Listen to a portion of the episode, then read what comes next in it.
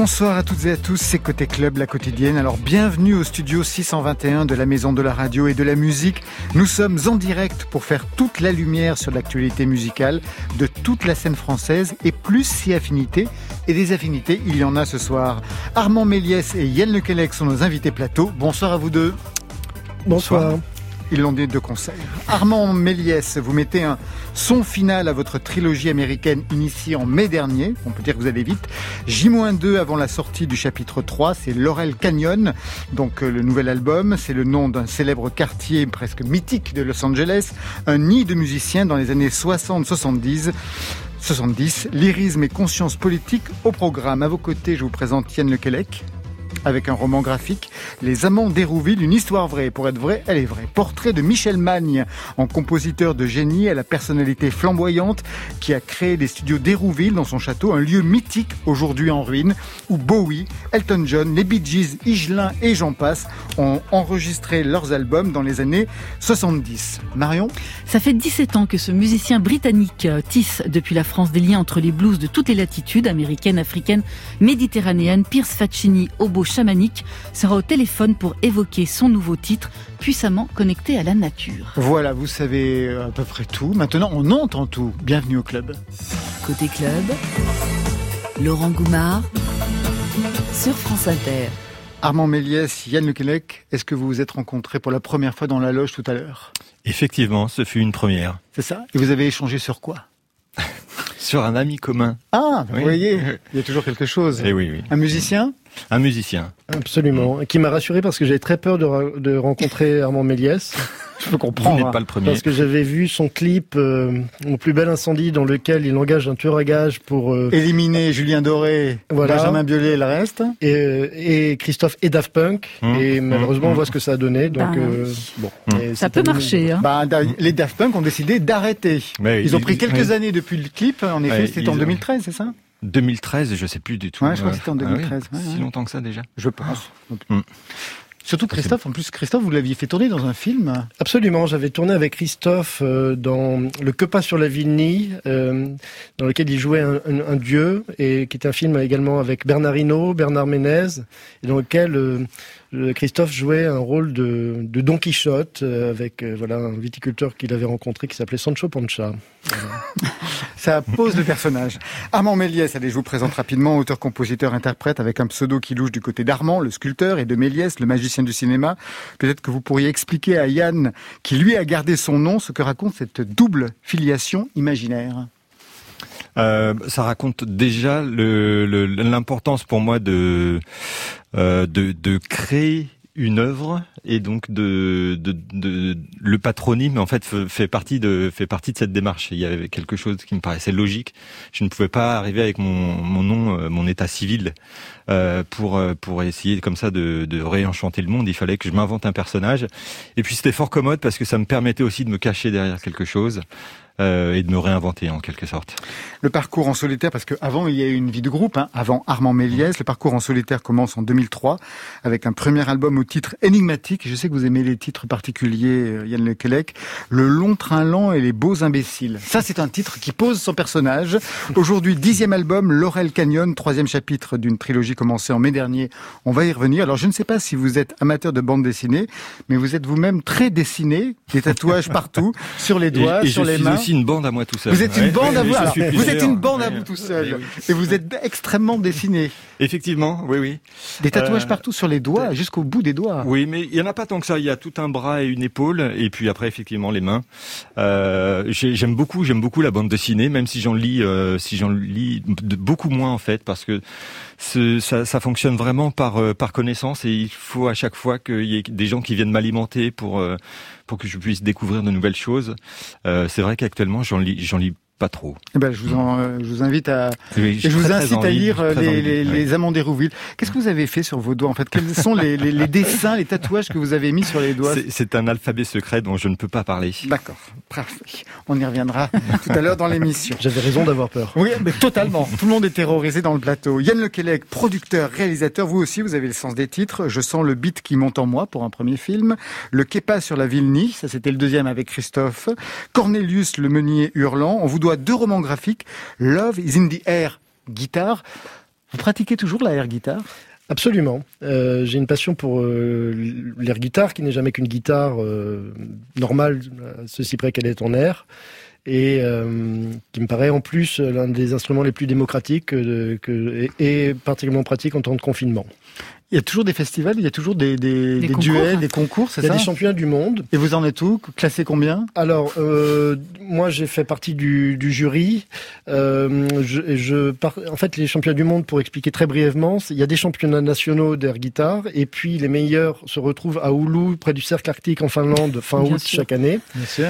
Et euh, pour sacrer le champion du monde de air guitare. Et juste avant ça, il y a un Air Guitar Training Camp, qui est un endroit dans lequel les valeurs de l'air guitare, et notamment l'air euh, sont inculquées aux participants et sont transmises. Voilà. Et c'est en général c'est à un moment-là que j'essaie de, de retrouver un petit peu de cette Ernest, de cette grâce-là, euh, même si j'en suis malheureusement encore un peu loin. C'est le grand n'importe quoi. Non, non, c'est très sérieux. c'est très très sérieux. Est-ce qu'il y a un guitariste de légende sur lequel vous êtes particulièrement performé, on va dire. Oui, euh, et il en est question dans Love is in the Air Guitar, dont, qui est d'ailleurs euh, euh, qui ressort dans une version chez Delcourt là. et c'est Jimi Hendrix qui est un des personnages de la bande dessinée parce que j'ai une théorie personnelle sur Jimi Hendrix qui était effectivement un extraordinaire guitariste, comme vous le savez, comme Armand le, sait. Et, mon, mais quand il met le feu à sa guitare en 1969 à Montreuil, pour moi, ce qu'il cherche à dire, c'est que ayant poussé la guitare à son paroxysme, alors il ne reste plus qu'à brûler sa guitare pour faire advenir l'air de l'air guitare, justement.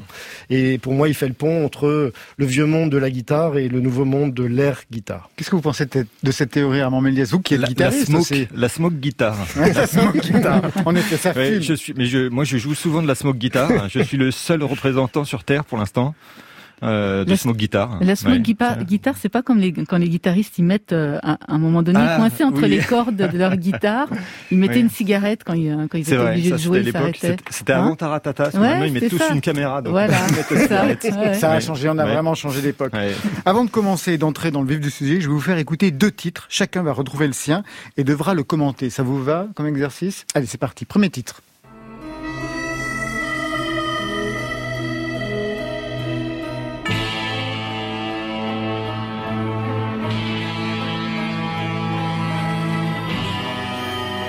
Alors là, normalement, Armand Méliès, vous devriez avoir peur, c'est ça Ah oui, non, mais oui, oui, c'est.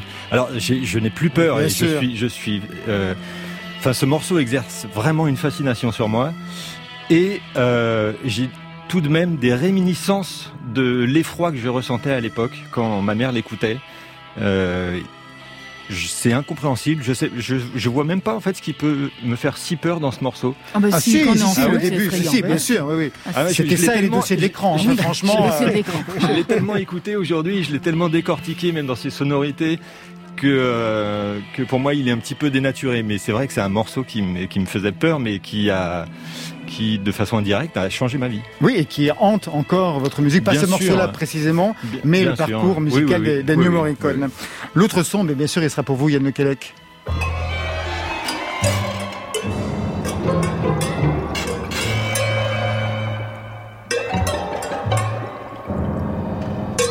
Un titre de 1952 enregistré en 59. Qu'est-ce qu'on écoute, d'après vous? Alors, c'est dans Musique Tachiste. Ouais. Euh, et je pense que c'est Carillon dans l'eau bouillante. Exactement. Un des premiers titres euh, de Michel Magne, qui était un compositeur brutiste au départ avec des concerts complètement euh, surréalistes, parce que par exemple pour un autre morceau, pendant le concert, il y avait des chirurgiens qui opéraient une femme nue dans un piano. Vous imaginez dans les années 50 ce que ça pouvait représenter Absolument. C'était un concert euh, euh, magnifique euh, qui n'est pas allé complètement à son terme parce qu'il y avait également des solos de jambon qui étaient prévus.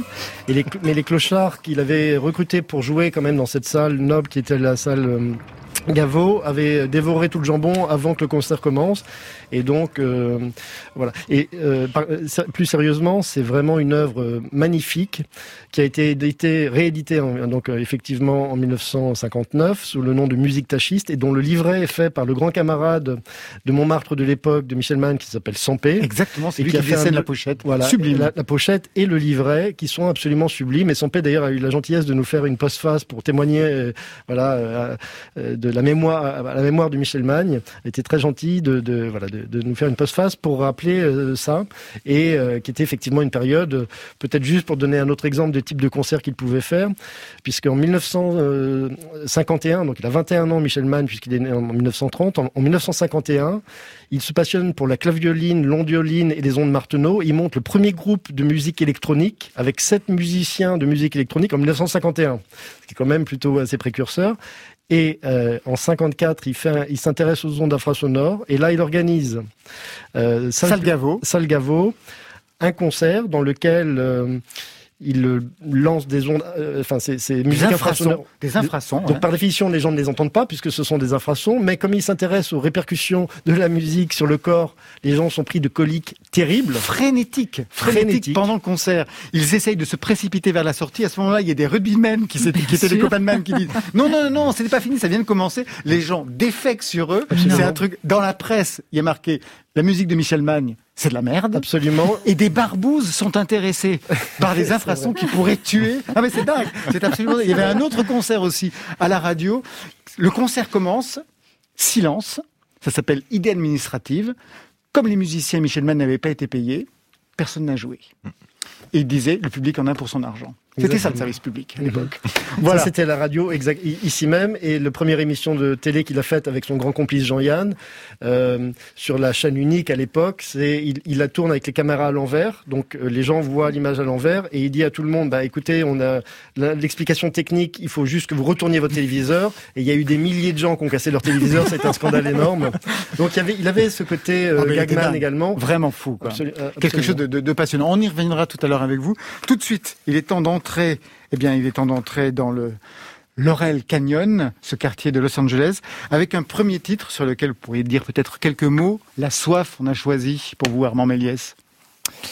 Oui, que, qu'en dire Qu'en dire Qu'en dire Non, mais c'est alors c'est un peu particulier parce que c'est un titre qui a été écrit avant en fait tout le euh, projet avant le projet ah ben on est bien tombé oui, c'est pas possible donc euh, esthétiquement il est totalement cohérent avec le reste c'est peut-être un peu même ce qui m'a donné l'envie de, de, de, creuser cette veine de folk assez euh, assez épurée, un peu moins arrangée, un peu moins étoffée que qu'à l'accoutumée. Mais qui ne manque pas de lyrisme quand même. Oui, mais pour le texte, euh, on est un peu ailleurs. On va dire que c'est l'histoire de quelqu'un qui se cherche.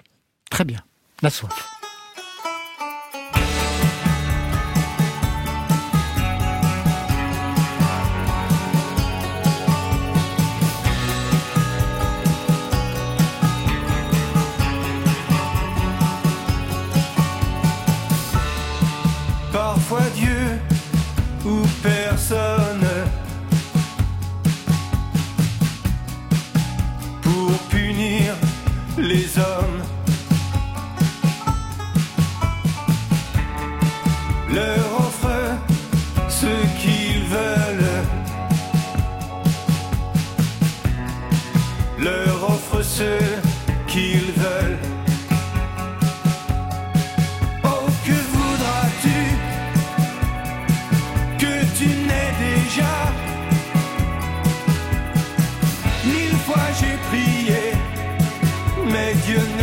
pas en moi. Qui aideras-tu? Qui te sauvera? Cent fois j'ai chanté, cent fois Dieu ne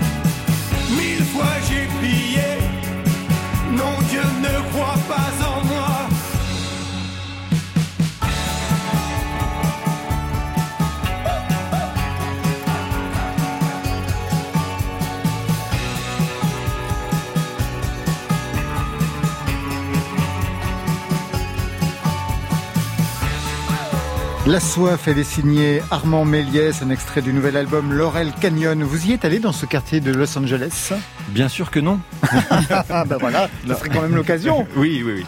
Euh, en fait, au moment où j'ai où, j'ai composé le disque, euh, il était question que je m'y rende. Ah ben oui, Euh, je souhaitais notamment, euh, bah, déjà par curiosité, en fait, j'habitais moi dans ce quartier depuis déjà tellement longtemps euh, dans ma tête quand je travaillais sur ces chansons que je voulais voir un peu à quoi ça ressemblait. Et puis je m'étais dit que ça pouvait aussi être l'occasion euh, d'y faire des photos, d'y tourner un clip, enfin toutes ces choses-là. Et, euh, et et- Donald Trump et la Covid sont passés par là, c'est ça alors, la Covid, de toute façon, voilà, ça, ça a réglé le problème. Mais même avant ça, en fait, je m'étais un petit peu résigné. Je trouvais ça bien, dans la mesure où en fait, c'est pas, c'est pas un documentaire, ce Bien sûr. disque, et c'est pas, c'est pas non plus un hommage. Euh, c'est uniquement s'inspirer un peu d'un souffle, d'une époque et d'un courant musical. Euh, je trouvais ça bien que ça reste un fantasme en fait et que ce soit le fantasme d'un musicien euh, à Paris qui Aujourd'hui. imagine voilà aujourd'hui qui imagine ce que ça, ça pouvait être à l'époque. Vous connaissez ce quartier mythique de Los Angeles qu'il a pu représenter, Yann Le Québec Euh, oui, j'ai beaucoup lu autour euh, euh, quand je m'intéressais à Neil Young par- par- euh, notamment, mais not- il y a dans les livres de Pamela Desbarres, qui était une du grouping mythique, elle parle beaucoup euh, des musiciens avec qui elle sortait à Laurel Canyon, et pour moi, ça reste très mythique. Et j'ai assez ré- récemment vu un documentaire également, je crois, sur Arte, Oui, euh, exactement. qui est exactement. passé. et voilà. Oui, parce que les Doors habitaient là, Neil Young, vous le dites, Johnny, Johnny Mitchell, Mitchell. Frank Zappa. Qu'est-ce qui s'est passé véritablement là-bas pour que vous y fassiez référence aujourd'hui? Parce que ce qui est intéressant, c'est qu'on est dans les années 60-70, une période contestataire, politique, où les musiciens ouvraient leur gueule aussi à l'époque. C'est c'est exactement en fait ce qui m'a séduit euh, et qui m'a qui a donné en fait le départ de un peu de cet album qui est pas un album concept mais où il y a un fil directeur. C'était cette idée euh, de faire de faire de la chanson qui soit non pas engagée mais qui soit Concernés. qui soit politique, qui il y ait une connotation politique. Ça veut pas dire qu'il y a des slogans euh, euh, à chaque refrain, loin de là. Et je pense que on pourrait très bien écouter le disque sans rien connaître de de l'histoire de, de ce courant musical et de mes de mes mes volontés premières et on verrait pas forcément que c'est que c'est poétique po- pardon que c'est politique et que c'est plus poétique qu'autre chose mais mais il y avait cette idée justement de voilà de revendiquer une certaine euh, une certaine euh, utopie une certaine euh, euh, idée de de changer le monde de de peut-être de de, de s'impliquer et de C'est ce qu'on voit aujourd'hui dans le monde de la musique, parce que pendant des années, on peut dire que la musique en France, à part peut-être le rap, n'avait pas vraiment de conviction politique, ou disons les taisait. Et là, depuis quelque temps, en tout cas à travers euh, les jeunes femmes surtout, Oui. on a euh, vraiment une prise de position, des prises de parole à l'extérieur, comme à Mhm. l'intérieur même des, des, des chansons. Bah, Les victoires de la musique en ont été euh, la preuve la plus, la plus flagrante ces derniers temps. Tout à fait. Et euh, je pense que un des déclics pour l'écriture de ce disque, c'est justement le EP que j'avais enregistré il y a peut-être euh, deux ans. qui Échappée était- belle Échappée belle qui était constitué de reprises de jeunes femmes et je trouvais que le je trouvais que ce qu'il y avait de plus intéressant dans la chanson française et euh, et dans la musique euh, dans la musique actuelle c'était ce que proposaient ces jeunes femmes Euh, ça voilà ça ça ça m'a ça a fait un appel d'air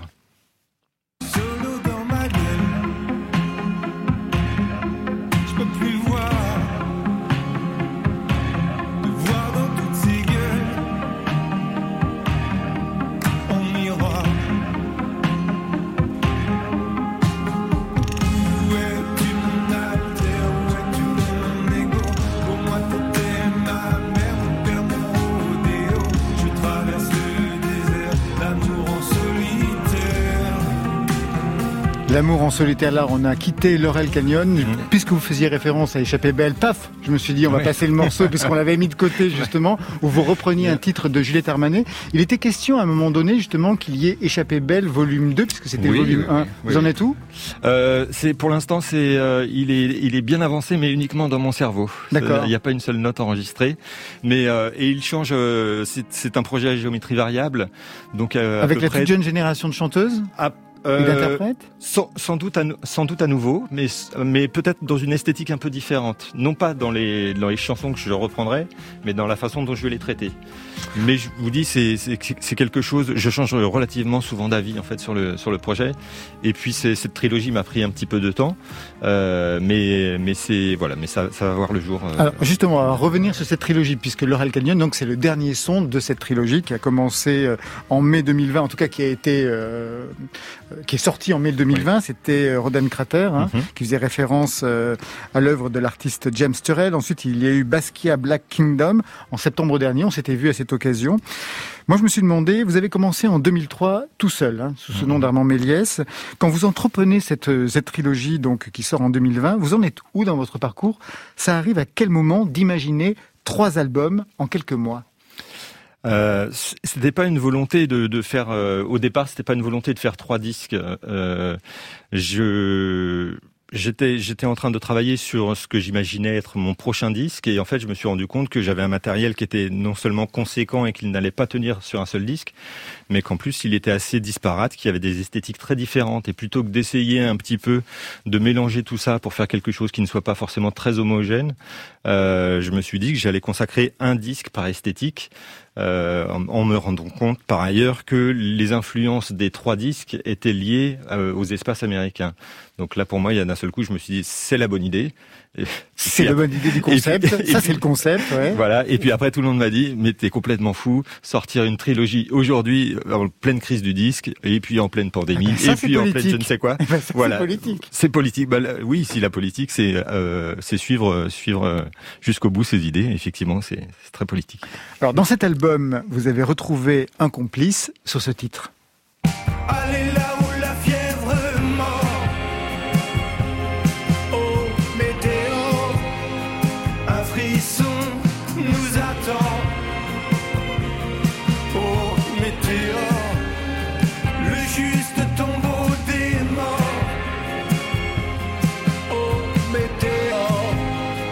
c'est le cœur ardent des vivants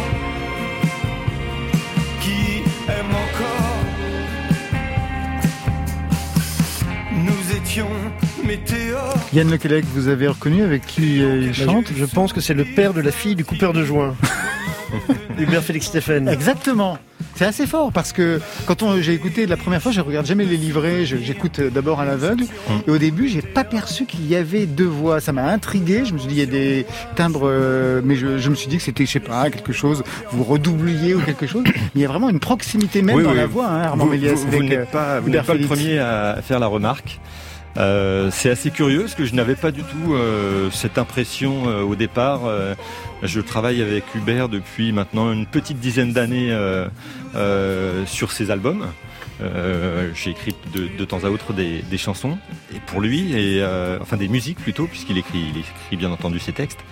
Et donc j'ai souvent l'habitude en fait de- d'enregistrer sur les maquettes que je lui présente ses, ses textes. Ouais.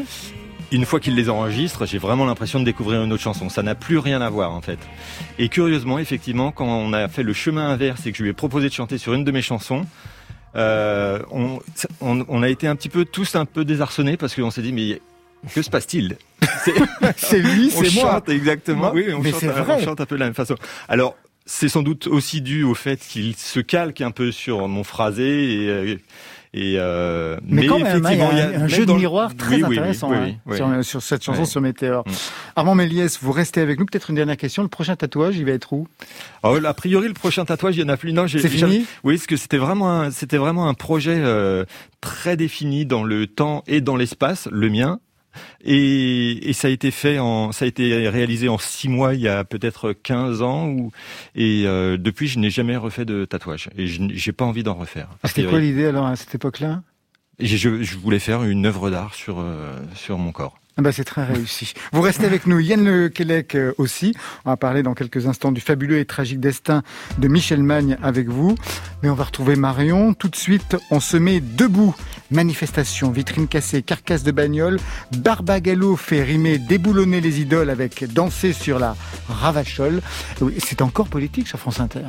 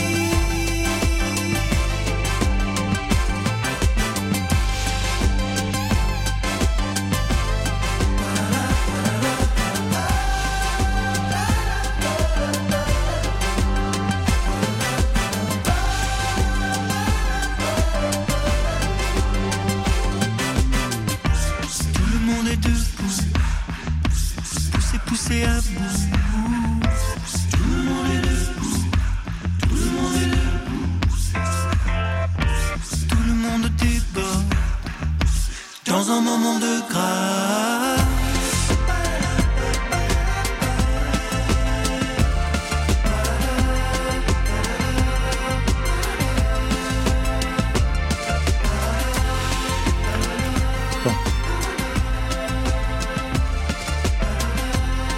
Debout, Barbagallo mène la révolte, mais avec une certaine douceur quand même sur France Inter.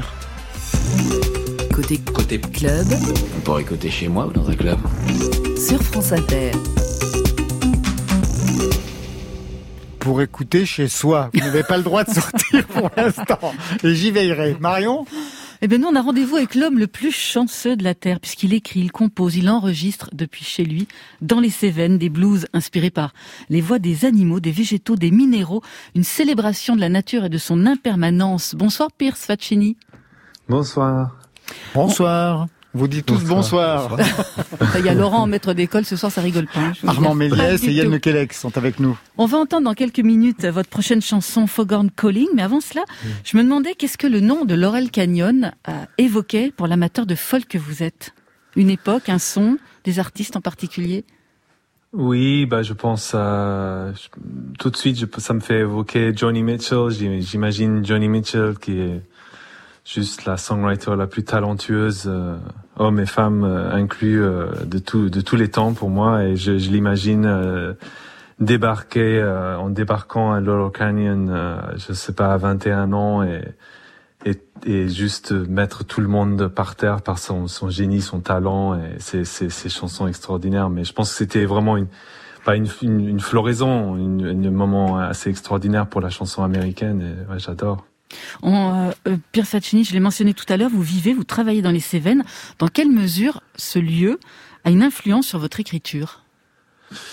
Je pense que c'est c'est à la fois dur à, décrire l'influence parce qu'il est tellement multiple euh, que mais je pense que ça peut euh, ça va du du fait que je peux sortir de mon studio et, et directement j'entends les oiseaux, je je, je, vois les arbres, euh, j'écoute le vent, je, je, je marche, j'entends pas de voiture, je, je suis directement là où je ferai des, des kilomètres pour être, euh, pour composer.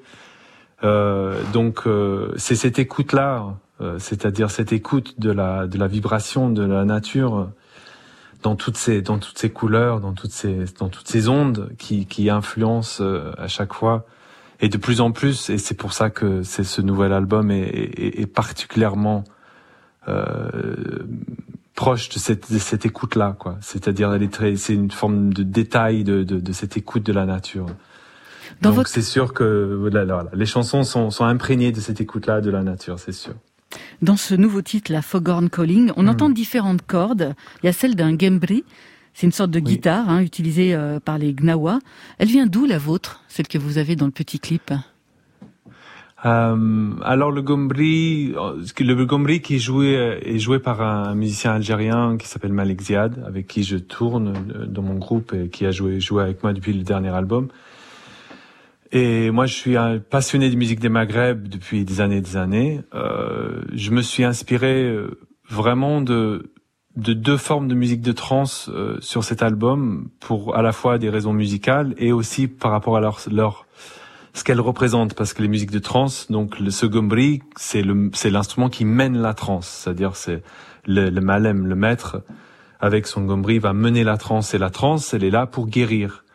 Et donc euh, dans cette dans cette dans cette chanson je, je parle et j'utilise le, le gombri pour amener la guérison pour la, ce genre de folie qu'on est en train de vivre euh, par rapport au réchauffement climatique, par rapport à tout ce que l'environnement subit, le monde animal subit. Euh, donc le Gombri et, ces, ces traditions-là, aussi les traditions de trans italiennes m'inspirent énormément, sont là pour en contrepartie d'une voilà d'une forme de complainte parce qu'on vit quelque chose d'assez sombre, mais il faut une contrepartie, il faut de l'espoir, il faut de la danse, et c'est là où le Gombri, comme les tarentelles et tout ça, vivent aussi euh, et respirent et dansent dans l'album. Foghorn Calling, c'est le titre, euh, le premier titre qui est extrait de votre prochain album, Shapes of the Fall, c'est-à-dire les formes de la chute. Est-ce que c'est vous qui signez également euh, cette fois-ci la pochette de cet album? Oui, alors j'ai, c'est, ça, alors j'ai commencé mon propre label en, en, 2013, donc je peux prendre toutes les décisions euh, normalement sans aucune hésitation. Et là, c'est une coproduction avec un label que j'adore, qui est No Format. Et, et donc, euh, il y a eu une certaine dialogue pour qu'on se mette d'accord sur euh, sur le fait que je le je, le, je, je fasse moi-même euh, la pochette, mais au final, Laurent Bizot, le boss de nos formats, a accepté. et donc, du coup, voilà, je me suis mis, il, je me suis mis à faire quelque chose que j'ai pas fait sur une autre pochette, c'est-à-dire j'ai travaillé plutôt en aquarelle cette fois-ci mais avec toujours ce, ce, ce fameux euh, typo de, de, de, nos formats en contrepartie. Mais oui, c'est ce, c'est mes aquarelles. Ça reste proche de leur esthétique, en effet. Merci beaucoup, Pierce Faccini. On aura l'occasion de reparler avec vous de cet album. On écoute tout de suite ce titre qui Merci vient de beaucoup. rentrer en playlist sur France Inter, Foghorn Calling.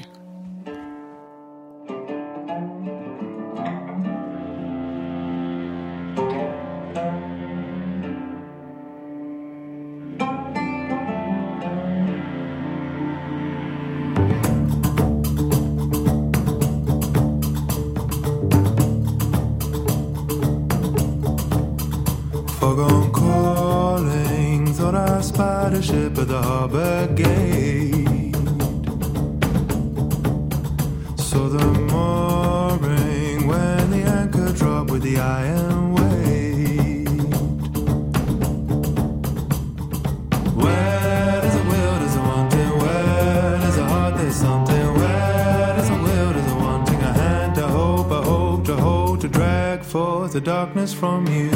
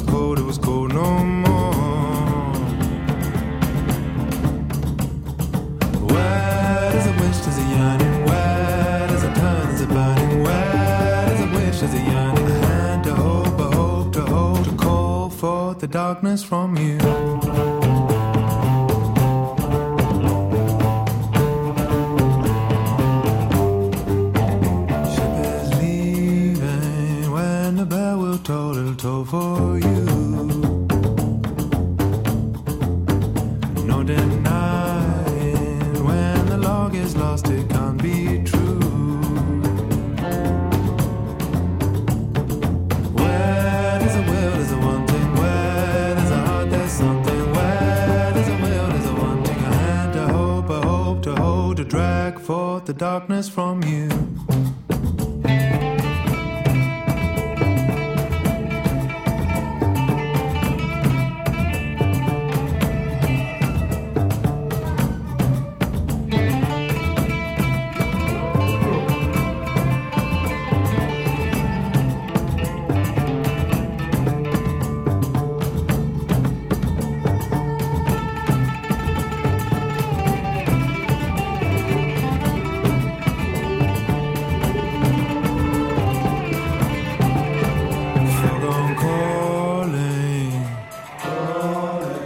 Foregone calling.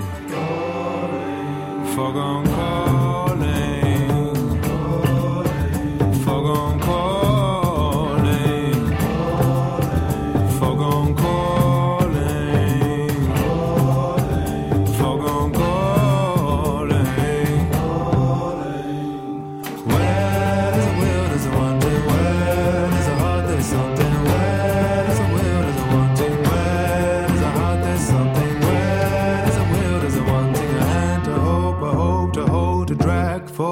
Darkness from you.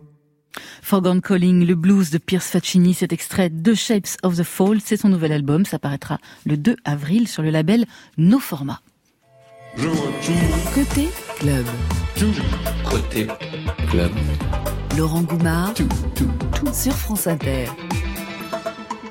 À chaque fois qu'un gros pépin dans ma vie arrive, je courbe les chines, je laisse passer le pépin et en général, je supporte très bien les gros coups durs dans la vie. Voilà, ce qui est grave, c'est toute, ma musique, toute mon œuvre entière qui a brûlé. Et ça, euh, je vous assure que de plus en plus, maintenant, je me, je me sens mal dans ma peau, je me sens mal à l'aise et euh, j'ai vraiment beaucoup de peine, surtout en y pensant. Ça me fait mal au cœur. J'ai perdu toute mon œuvre entière, toute ma musique, et ça, ça, ça, j'arrive pas à l'avaler.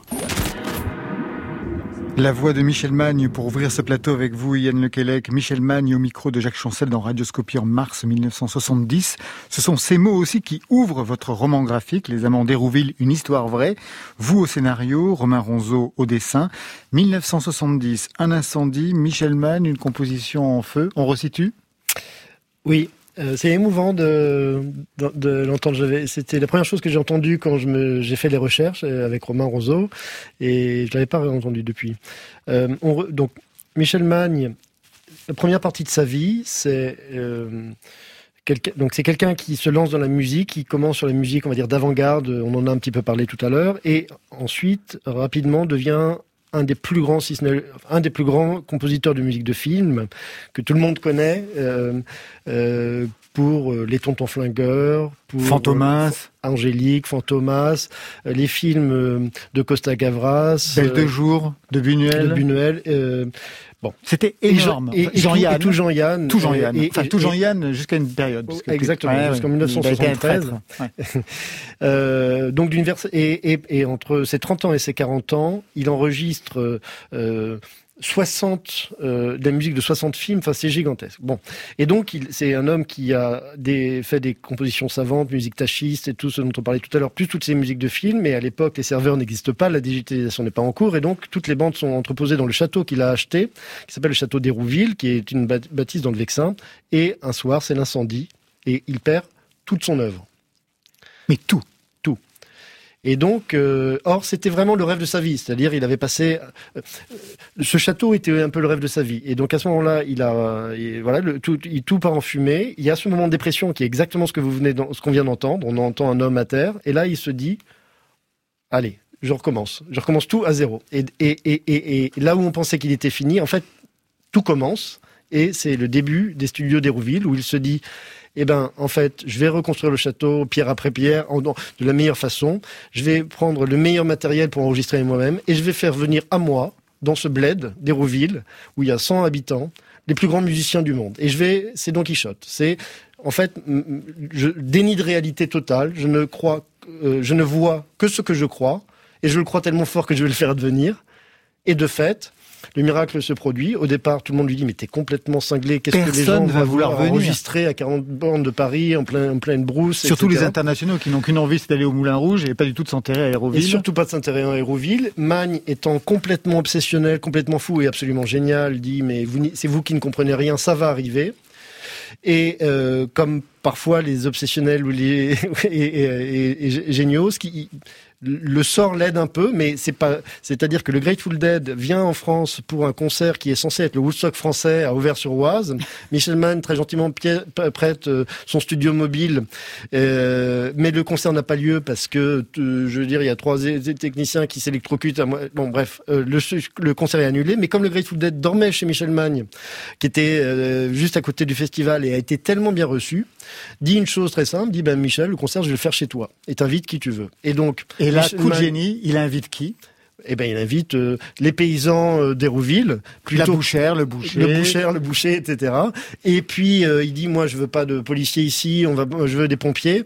Et, et c'est une fête absolument incroyable parce que le Grateful Dead à ce moment-là est connu pour ses acides tests. Tom Wolfe le raconte dans Electric Odyssey, mais du LSD un peu partout. Et donc on se retrouve avec un concert qu'on trouve sur internet, allez voir. Et puis Voilà. sur mon Instagram on a mis pas mal de photos qu'on a retrouvées aussi d'époque prises pour euh, avec, avec tout le monde qui fait la fête. Et le lendemain matin cette plus que la fête. Oui, plus que la fête. Ça finit dans une orgie. Enfin, c'est-à-dire que tous ces, tous ces villageois sous LSD, vous imaginez, perdent complètement conscience de ce qu'ils sont, de ce qu'ils font, dansent sur cette musique comme des dingues jusqu'à 6, jusqu'à 6 heures du matin, je crois, ou 3 heures ou 6 heures du matin. Et puis, alors là, je sais pas si ce sont, sont les images, mais en tout cas, on voit les dessins. C'est-à-dire qu'on voit des gens à poil partout dans, dans, Oui, oui. dans le parc du, du, du château d'Hérouville. Et c'est comme ça que commence véritablement, on va dire, l'aventure. Euh, Ouais, et avec studios. Romain Roseau, exactement, et, et- et c'est avec Romain Roseau vraiment le point de départ, parce qu'on on est tombé sur un article de 71 euh, qui Génial. raconte euh, d'un journaliste, puisqu'à l'époque il n'y a pas les réseaux sociaux, il arrive le lendemain matin, donc il a raté les Dead. Bon, c'est pas de chance, mais et par contre il arrive au café du coin où tout le monde silence de mort, parce qu'en gros tout le monde a couché avec tout le monde dans le village, et les gars se réveillent avec la gueule de mort. Qu'est-ce que j'ai fait hier soir? Et moi je me dis, et Romain aussi, mais un gars qui est capable de faire advenir ce type d'utopie, tu parlais euh, Armand de- d'utopie collu- tout à l'heure, mais, mais c'est ça, c'est-à-dire à un moment donné, je vais, je vais. Et si on disait que dans mon château, euh, tout le monde viendrait? Et à partir de l'arrivée de, Grateful Dead, euh, ben, une personne, un jeune gars arrive, un Britannique, qui s'appelle Elton John. Il organise un album qui va s'intituler, d'ailleurs d'après son séjour mémorable dans le château, qui Onky Château, qui décolle. Et là, ça n'arrête, ça- ça n'arrête plus, quoi. Extrait.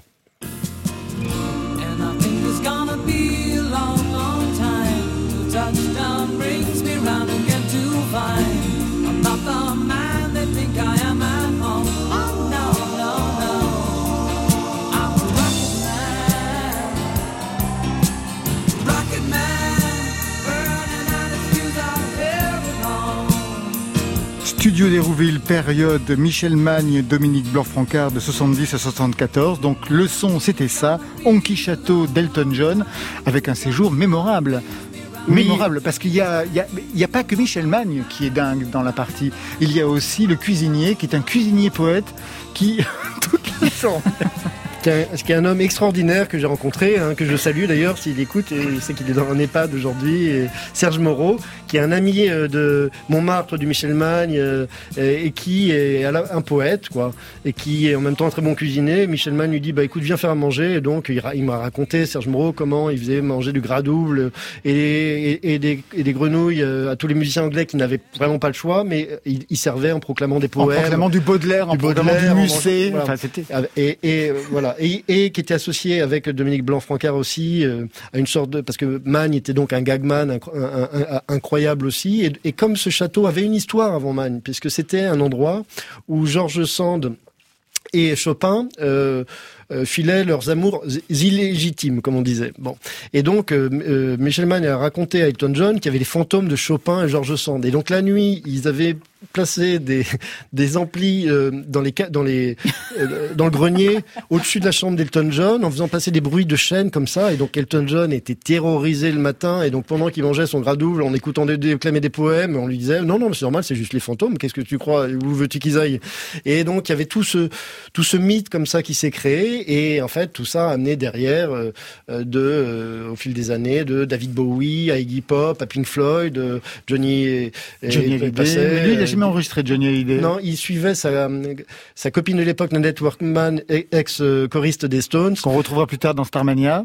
Ah oui, absolument. Ah oui. Et, euh, et c'était une au- autant qu'un un lieu d'enregistrement. Et c'était un lieu d'enregistrement. Et vous avez mentionné Dominique Blanc-Francard, qui est quand même un, un génie. Mais c'était aussi un lieu euh, euh, d'utopie, si, si on veut. Et dans le roman graphique, le fil qu'on a choisi de tisser, c'est précisément, c'est pas juste le fil documentaire dont, je parle là, qui est, qui bien sûr est, est présent, mais comme euh, plus qu'en sous-texte, mais qui, qui est l'environnement, mais c'est celui d'une histoire d'amour, puisque euh, Michel Magne, enfin une jeune femme, Marie-Claude, euh, elle a 17 ans, euh, elle sort du lycée, elle fait du stop sur la route et une Porsche blanche s'arrête, un homme noir sort de cette Porsche blanche, elle ne le connaît pas, c'est Michel Magne, il l'amène dans son château, on lui dit parce qu'il a besoin d'une babysitter, elle devient babysitter de ses enfants, mais ils, tombent l'un et l'autre fous amoureux. Et elle va devenir un petit peu l'égérie euh, et se retrouver du jour au lendemain projetée dans un univers où le matin vous déjeunez avec, euh, vous voyez, avec Elton, avec Elton enfin, bon, euh, avec- Bon, moi j'ai l'habitude, mais peut-être que pour beaucoup Non, gens, c'est vrai. c'est euh, et euh, et voilà. Et c'est le conte de fées qui commence et qu'on raconte et qui va malheureusement euh, à un moment donné virer à la tragédie et qui est tissé ce fil avec l'autre qui est celui de la vie de Michel Magne. Alors justement, il va virer à la tragédie à partir de 1900, on va dire. euh, la, la période Blanc-Francard et Mann, ça va jusqu'en 74. Donc là, on est en 77 avec les Bee Gees, mais là, le son n'est plus du tout sous la direction de Michel Magne.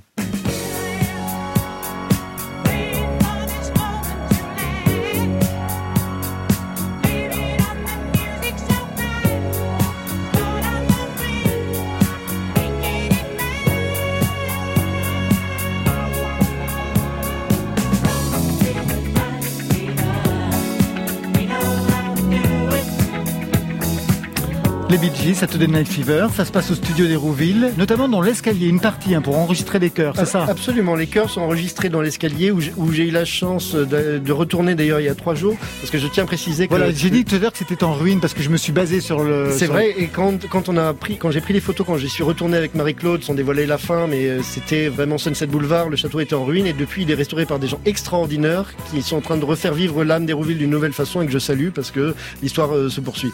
Et, Et donc, l'escalier. est toujours là, avec euh, où euh, voilà. Et il y avait, il y a cet escalier sublime avec et trois chambres d'écho euh, que Magne avait construites, une bleue, une rouge, une noire et une bleue. Et quand on l'avait retrouvée avec Marie-Claude Magne, elle n'y était pas retournée depuis depuis 30 ans.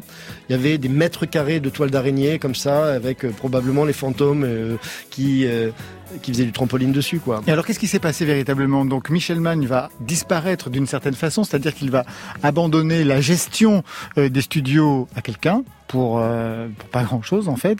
Et au fur et à mesure, il va être dépossédé de son bien jusqu'à une catastrophe, une tragédie euh, à la fois économique, financière et même artistique pour lui. C'est ça, c'est-à-dire qu'il a rêvé tellement fort cet endroit, ce u- d'u- d'utopie, euh, mais, mais, mais le rêve le dépasse. C'est-à-dire qu'il est impliqué jour et nuit, euh, et en même temps c'est un artiste, il veut créer, il a plus le temps de créer. Donc il se dit, je vais faire une chose, je vais garder les murs des châteaux et je vais donner la gestion à quelqu'un qui a meilleur businessman que moi, euh, parce que euh, évidemment ce qui allait avec euh, cette énergie folle et ces fêtes hallucinantes qu'on documente également dans, la bande dessinée, c'était qu'il comptait rien, c'est-à-dire euh, les plus grands vins, les, etc. Donc c'est bon.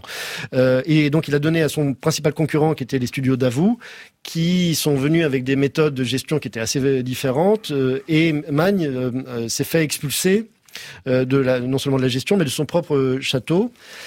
Et, euh, et il n'a pas su, il n'a pas pu, il n'a pas su abandonner ce rêve qui était devenu une réalité. Et euh, là, il commence à, à, sombrer, c'est-à-dire que c'est le coup de trop pour lui. Et euh, moi, je pensais, on parlait tout à l'heure de Don Quichotte. Don Quichotte, quand il cesse de rêver à la fin de, qu'il voit, qu'il se rend compte qu'un moulin c'est un moulin et pas un chevalier qu'il faut combattre. Bon, bah ok, il est.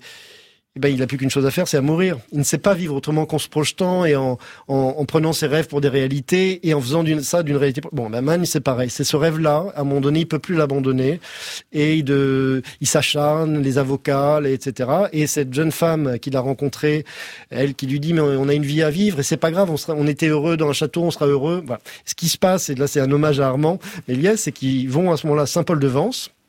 Euh, chez voir Armand justement le sculpteur, Le sculpteur, en et, effet. et César Et il se réinvente en artiste En euh, plasticien. contemporain. Et très bien, en plus très bon artiste. très bon artiste et avec ce chose que je trouve extrêmement drôle, c'est que euh, puisque là il a de nouveau recomposé, il a des bandes magnétiques, mais comme euh, le fisc lui prend toutes les royalties, il se dit elles me servent plus à rien, donc je vais refaire des compressions. Et donc ce qu'il vend à ce moment-là dans les plus grandes galeries de New York, euh, en accord avec un, enfin voilà épaulé et coaché entre guillemets avec, par euh, Armand et César, c'est des compressions de ces bandes magnétiques et qui du coup, avec lesquelles du coup il gagne de l'argent. euh, voilà.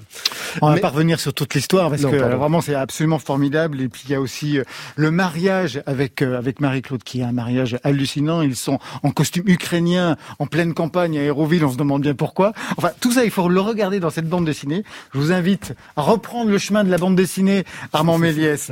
On va se quitter tout de suite avec des rêves. Voilà pas ceux de Michel Mann mais ceux de PR2B. Oui Madame rêve sur France Inter. Je suis dans la vie comme dans mes rêves. Et quand je crève, je suis le cri de qui me croit ou qui me prie. Je suis comme ça dans la vie. Je renie jusqu'à mon sang et je ne sens plus qui je suis. Il n'y a plus d'innocent. J'aimerais dire que je sais ma route et que je ne doute que quand j'ai bu. Mais vu que je suis à nu, plus personne avec qui ruminer mes envies. Et vivre sans avoir l'air, cher comme un courant d'air. Derrière la vie, mon frère pleure de me voir si triste.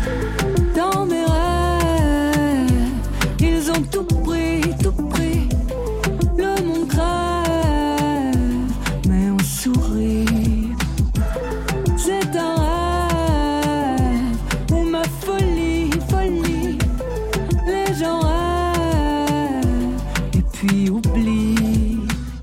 5 heures et je me lève, vent dans mon lit. Je n'ai pas dormi aussi mal que depuis la nuit où j'avais rêvé avoir tué de sang-froid un homme. Bam avec une âme que j'avais trouvée là sur le sol. Mes jours se suivent et ne se ressemblent que par leurs bêtises. Je n'attise pas le feu, mais je veux qu'on me dise pourquoi la vie est une pute. Pourquoi veut-elle qu'on l'écoute pour nous pousser vers la chute avec l'amour dans les côtes? J'ai pris le métro et j'ai vu la peur dans leurs yeux. Ils ne fuient plus, ils se flippent tous et les flics courent celui qu'on tue. Ils ne regardent plus que leur smartphone. Dans mes rêves, ils ont tout pris, tout pris. Le monde mais on sourit. C'est un rêve où ma folie, folie. Les gens rêvent et puis oublient. Je suis dans la vie comme dans mes rêves, Je voudrais que crèvent tous les artifices pacifistes. Je n'en suis pas moins en colère. J'aimerais bien que la chair se rebelle à la terre. Que les rues d'Hollywood se fendent en deux. Les stars au coude à coude et les pauvres au milieu. Plus rien sur la montagne, désespoir démenti. Plus rien que la complainte pathétique des nantis. Je rêve tous les soirs quand je suis dans mes songes. Les visages émaciés qui s'en vont vers les tombes. Les fantômes obscurs des rues sans objectif. Les rêves à la chaîne d'un beau pays fasciste. Il y a dans les yeux toujours un peu d'espoir. Je veux dans le noir y croire, toujours y croire. Même les chiens n'en peuvent plus d'obéir à leur maître. Je ne serai jamais à eux. Ce matin, il fait beau et je signe avec mes doigts. Le sang d'hier qui sèche vivra à travers moi. Et toi, nous irons danser comme tous les samedis. Je ne pense qu'à rêver que les étoiles oublient quand les cœurs et les corps sont au même BPM. Je m'oublie puis j'oserais te dire que je t'aime dans mes rêves.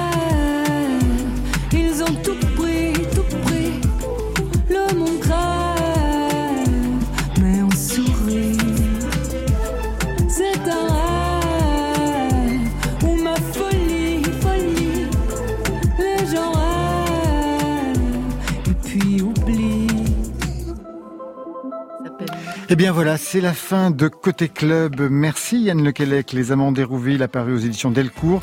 Et on salue Marie-Claude Magne qui illumine cet album jusqu'aux dernières pages. Armand Méliès, merci à vous. Merci beaucoup. Laurel Canyon sortira vendredi prochain, dernier album de la trilogie américaine Marion. Pierce Faccini, nouvel album à paraître début avril et nouveau single The Foghorn Calling à découvrir dès euh, ce soir sur France Inter. Côté club cette semaine, c'est Juliette Medeviel qui signe la réalisation. À la technique ce soir, Mathias Alléon. Merci à Marion Guilbault, Virginie Rouzic, Alexis Goyer pour la programmation avec la collaboration de Margot et bien sûr Muriel Pérez, toujours fidèle aux playlists. Demain, on a rendez-vous à 22h en direct. Session en thérapie avec Yuxek et Adrien Durand de Bon Voyage Organisation qui n'aime que les musiques tristes. On va le soigner. Marion? On va se pencher sur le dernier album du meilleur groupe belge du monde, Balthazar. Allez, côté club, on ferme. Je vous souhaite le bonsoir. À demain.